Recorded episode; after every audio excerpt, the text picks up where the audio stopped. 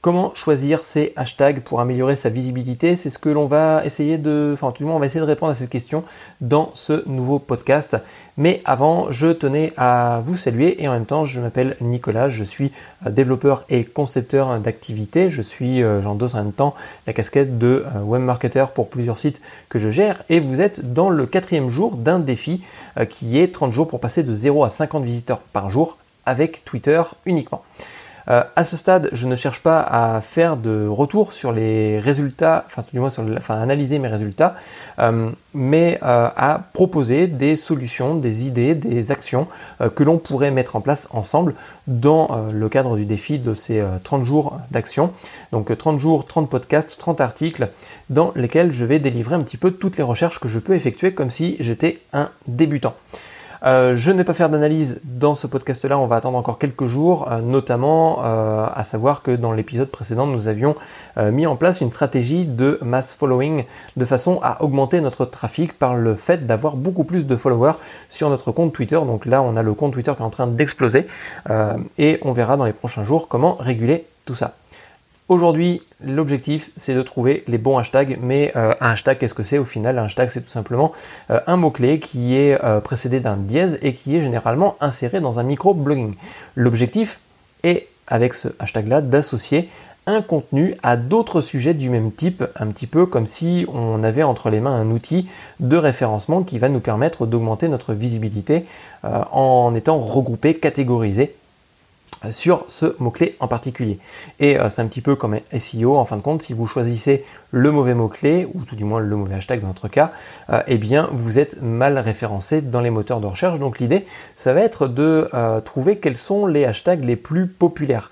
c'est une question importante en fin de compte à se poser, car la visibilité de notre compte Twitter ne, dépend pas pardon, uniquement de son nombre de followers, mais aussi euh, ben, du hashtag en lui-même et notamment des mots-clés que l'on va mettre à l'intérieur. Alors, comment trouver un hashtag populaire? Moi, ce que j'ai fait dans mes recherches, euh, je suis tombé sur un outil euh, simple à utiliser qui s'appelle Talkwalker Social Net Search. Pardon.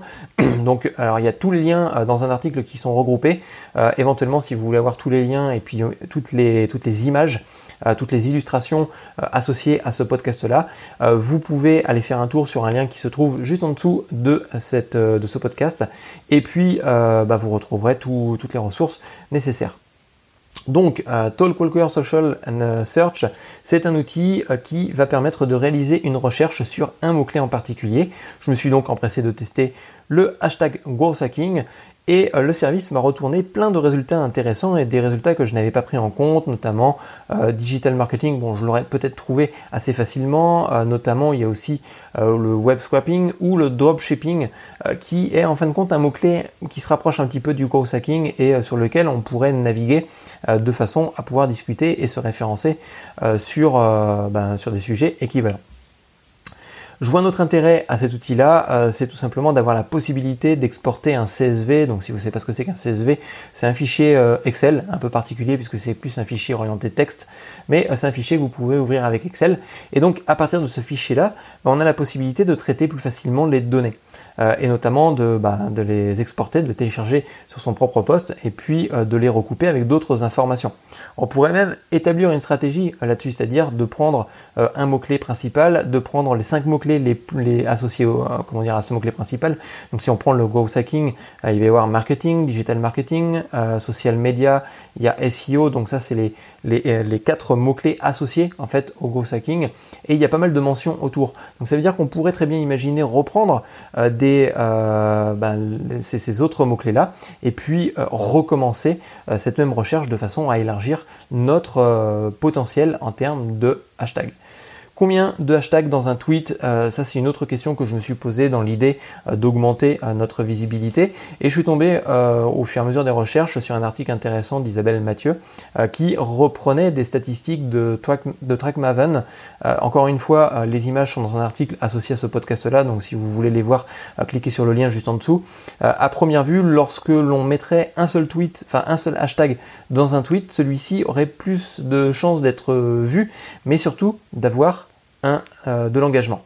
Donc, Qu'à ça ne tienne, jusqu'à maintenant, je mettais à peu près 3 hashtags par tweet. Et eh bien, je vais essayer de réduire et passer peut-être de 1 à 2 hashtags. Et d'ailleurs, on voit qu'à partir du moment qu'il y a 3 hashtags dans un tweet, la visibilité descend nettement. Donc euh, pourquoi pas tester tout ça. Et puis euh, bah, en même temps euh, d'ajouter ça à nos différents critères qui vont faire que bah, notre, tweet va avoir une visibilité beaucoup plus importante. Dans cet article d'Isabelle Mathieu, il y avait d'autres données, d'autres critères supplémentaires, notamment qui faisaient référence à la taille du contenu. C'est-à-dire que si celui-ci était beaucoup trop grand, eh bien la visibilité diminuait. Moi, mon objectif, c'est tout simplement de proposer du contenu euh, aux personnes qui me suivent sur Twitter, donc je, ne me tiendrai pas euh, sur ce critère-là. Euh, comme c'est un article qui date de 2007, j'ai donc posé la question à Isabelle Mathieu si à l'heure actuelle où, bah, où j'écris le, contenu, où je teste cette, stratégie-là, si l'article était toujours d'actualité, si le fait d'avoir un hashtag était toujours d'actualité. Donc j'attends toujours une réponse d'Isabelle Mathieu sur ce sujet, mais ça va me permettre de faire un petit cliffhanger en fin de compte sur ce podcast-là. je pense que je ferai un petit retour dans les prochains podcasts de façon à pouvoir vous dire tout ça. Euh, pour conclure, en attendant euh, le retour euh, d'Isabelle, eh bien, voici comment je vais construire mes prochains tweets. les tweets donc, vont utiliser un outil, enfin, je vais utiliser un outil de tendance pour faire ma recherche de hashtag, donc comme je l'ai proposé juste plus haut. Et puis, bah, à partir de cet outil de tendance, je vais associer un hashtag en particulier à chacun de mes tweets et mettre qu'un seul, voire même peut-être deux hashtags par, eh bien, par tweet. Donc voilà, c'est fini pour ce podcast.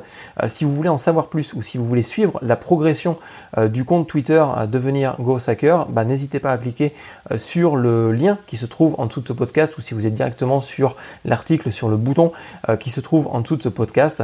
L'idée c'est de suivre pendant 30 jours eh bien, mes actions de façon à passer de 0 à 50 visiteurs par jour sur Twitter. Sur ce, je vous dis à plus tard. Ciao, bye.